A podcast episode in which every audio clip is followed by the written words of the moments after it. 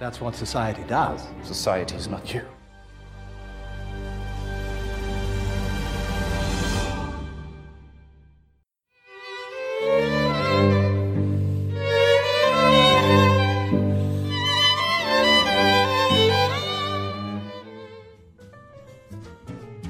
欢迎收听阅读 Tango 书笔鉴赏会，我们是林森林与 Sophia。嗨，大家好。好，这次本周呢又来到了我们十分钟区块链的节目了。我们很开心，是出我们意料，嗯、对，还蛮多朋友私信我说，真的还不错的这样子。而且我们也很有毅力的每周更新，在坚持这个东西。对，因为我们想要把区块链这个很神秘的东西呢，更好的呈现给大家。那当然就是要感谢 CJ 带给我们那么好的故事。没错。那本周呢，CJ 就要带给我们马克思了。马克思又跟区块链有什么关系呢？我们真的非常的期待。那跟大家说声不好意思，因为我们今天录制的时候呢，嗯、外面下了非常非常大的雨，最近都是大暴雨，尽量把它修小一点。好，欢迎我们欢迎 CJ。Hello，Hello，大家好，谢谢 Hello 那个主持人，你们这么努力的坚持。因为我们真的觉得好的东西就是要好好的那个推广，而且你给我了我们一个很棒的概念，就是之后也开始想要说，哎，给一些比较专业领域的人呢，帮他做固定的节目这样子，嗯，他们也都听了你的节目，也觉得，哎，这个。方式还蛮不错的，所以你给我们的帮助也蛮大的哦。我不要这样说，不要的。好，那你今天要说的是马克思。据我们其实跟你的熟识度，我们知道你非常喜欢马克思，对不对？马克思算是你很喜欢的一个历史人物，而且他的思想你也觉得非常棒。他算历史人物吗？也 算是吧。他是历史人物，对，嗯、哲学家吧？对对，哲学家。那我们就迫不及待的请你帮我们分享了吼。好，所以我今天想要。讲的是说，因为我们不是一直在比那个前一个工业革命时期跟现在这个资讯革命时期嘛？对。那马克思其实就是前一个工业革命时期，看到社会的变迁、阶级的对立，然后劳工阶层的兴起以及被这个社会抛弃，所以他才悲愤的写出了《资本论》。对。事实上，为什么我会觉得马克思会觉得很开心呢？因为其实。在马克思那个年代，他其实完全看到了，就是上个工业革命造成的对人类的对的影响，以及对劳工阶层的剥削，他看的完全都正确。那他本来预期说资本主义终将崩溃，但是为什么没有崩溃呢？他没有料到的是几样东西。第一样东西是他没有料到资本家居然有人是有良心的。理论上，资本家的天性如果就是尽量榨取他每一分可以榨取的钱。那资本主义就会走向崩坏。那世界上很多国家的资本主义都是这样子，就是走向崩坏。譬如说中国大陆的资本主义也是啊。这些资本家他们是非常贪婪，但这世界上有几个地方的资本主义没有走向败坏，那就是像英国啊、美国，就是这些安格鲁萨克逊人为首的。为什么他们没有走向崩坏呢？因为他们的少数的资本家，其实资本家里面只要有少数有良心就够，因为他们有良心，所以他们去。在政治里面有发挥他们的影响力，然后去推动修法，然后去保障劳工的人权，然后把社会透过修订法律的方式，把它一步一步的走到像现在的社会主义，或是那些福利国家，欧洲的那些福利国家。那诶，资本主义就活下来了，但是资本家也就没有赚那么多钱了。可能资本家本来赚一百，现在赚二十，然后他就把八十拿出来就是消耗掉，嗯，但是他赚二十。赚零点一嘛，他还是赚很多。可是这个劳工拿到零点一，其实就很开心了。我本人在欧洲工作过嘛，欧洲可以说是劳工的。对，真的在欧洲工作，真的会觉得哇，一辈子真的是无忧无虑。然后这个就是在良心的资本家所推动的社会改革。那马克思没有料到这件事情。第二件事情是，马克思没有料到科技能够进步到今天这个程度。哦。为什么我说区块链的发明会让马克思感到欣慰呢？我不知道，就是听众里面有没有人自己开过公司？在我自己的了解里面，其实因为我们开公司这件事情，在台湾的社会教育里面，还有学校教育里面，几乎是没有这方面的知识。应该是气管系的人会学吧？可问题是，出来创业的大部分都不是气管系的。没错，真的。我觉得通常开公司的时候，就是大家最觉得奇怪，就是哎，我我要怎么设定股权啊？股权到底要怎么设？这些股权，譬如说我有一个重要的员工，我想要用股权留住他，为什么他不愿意拿股？很多很多在公司的股权设定上的问题，我们台湾人是不了解。那简单的说的话，就是在上一个工业革命以后，然后社会呢就是建立起一套一套资本主义的制度，里面有所谓公司法嘛，对不对？公司呢就被塑造成一个，我们是自然人嘛，那公司是法人。那法人呢，它本身会有一套股权的设定。一间公司它里面有它的股东，然后这个股东呢，基本上就是投钱进来的人嘛。那整间公司就有它的股东结构。好，那在这一门生意里面，公司的主体就是这一群股东。这个公司要去做事情，它是不是需要员工？对。那这些员工呢，在这间公司的账上面，它是一种支出，等于是我们要去赚这些钱，需要耗掉这一些成本，劳动力是被算在成本里面的。对。所以劳工他领的薪水是整间公司出去做生意的利润的收入的一部分。所以就是说，劳工是劳工，公司如果赚钱的话，公司的分红是分给股东的。那可是公司如果没赚钱的话，股东都拿不到任何的红利，但是劳工至少他每个月都拿到薪水。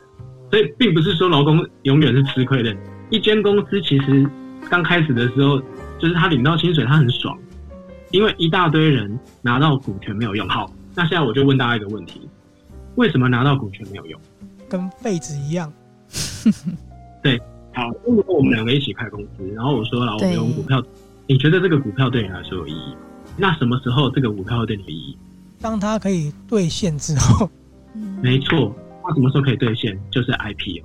对，当你的股票可以对公共市场、公众市场交易的时候，这个股票才有价值。在那一天以前，所有的股东手上的股票都是废纸。除非这间公司有赚钱，大家就要来用分红来拿出一部分来。嗯、可是我跟你讲，你说今天公司有赚钱，二公司的设备都不用更新了。对啊，其实很多开销。你公司设备要升级吧？那你要扩厂，没错，增加投资吧。所以我跟你讲，股东根本就拿不到钱，股东一直到 IPO 找就。问题是，你有多少公司可以 IPO？是啊，所以基本上那些股都是假的，所以股东也蛮可怜的。对啊，OK，但是。在这个架构之下，劳方跟资方给一刀切成两半，劳方是劳方，资方是资方，各自都有各自的好处，跟各自都有各自的痛苦。OK，这个就是在工业革命那个时候，资本主义产生，然后公司的形成，这个整个 protocol 是长这个样子。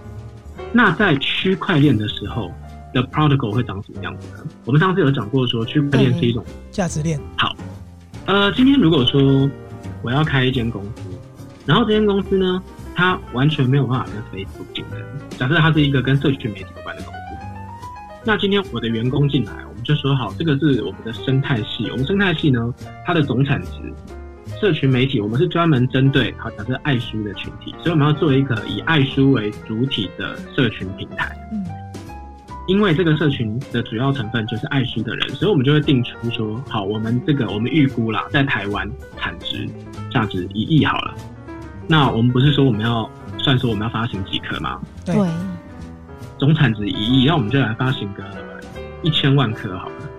那发行个一千万颗，是不是看起来，如果真的我们冲到市场规模一亿的时候，我们每一颗不就可以价值十块钱吗？对，因为我做一千万颗嘛，你不能一开始就把它定这么满啊。所以我们一开始当然就是要给大家早期入手的时候有一个比较好的价格嘛，我们就一颗那零点零一就好了。好，所以现在呢，我们决定要发行一千万颗爱书币，就是这个阅读探格币，一千万颗，每一颗发行价格零点零一台币。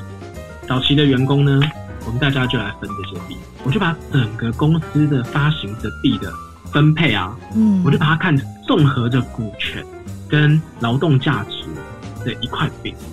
那我就来切说，呃，在这个整个饼里面，我打算给我们自己的团队成员，对。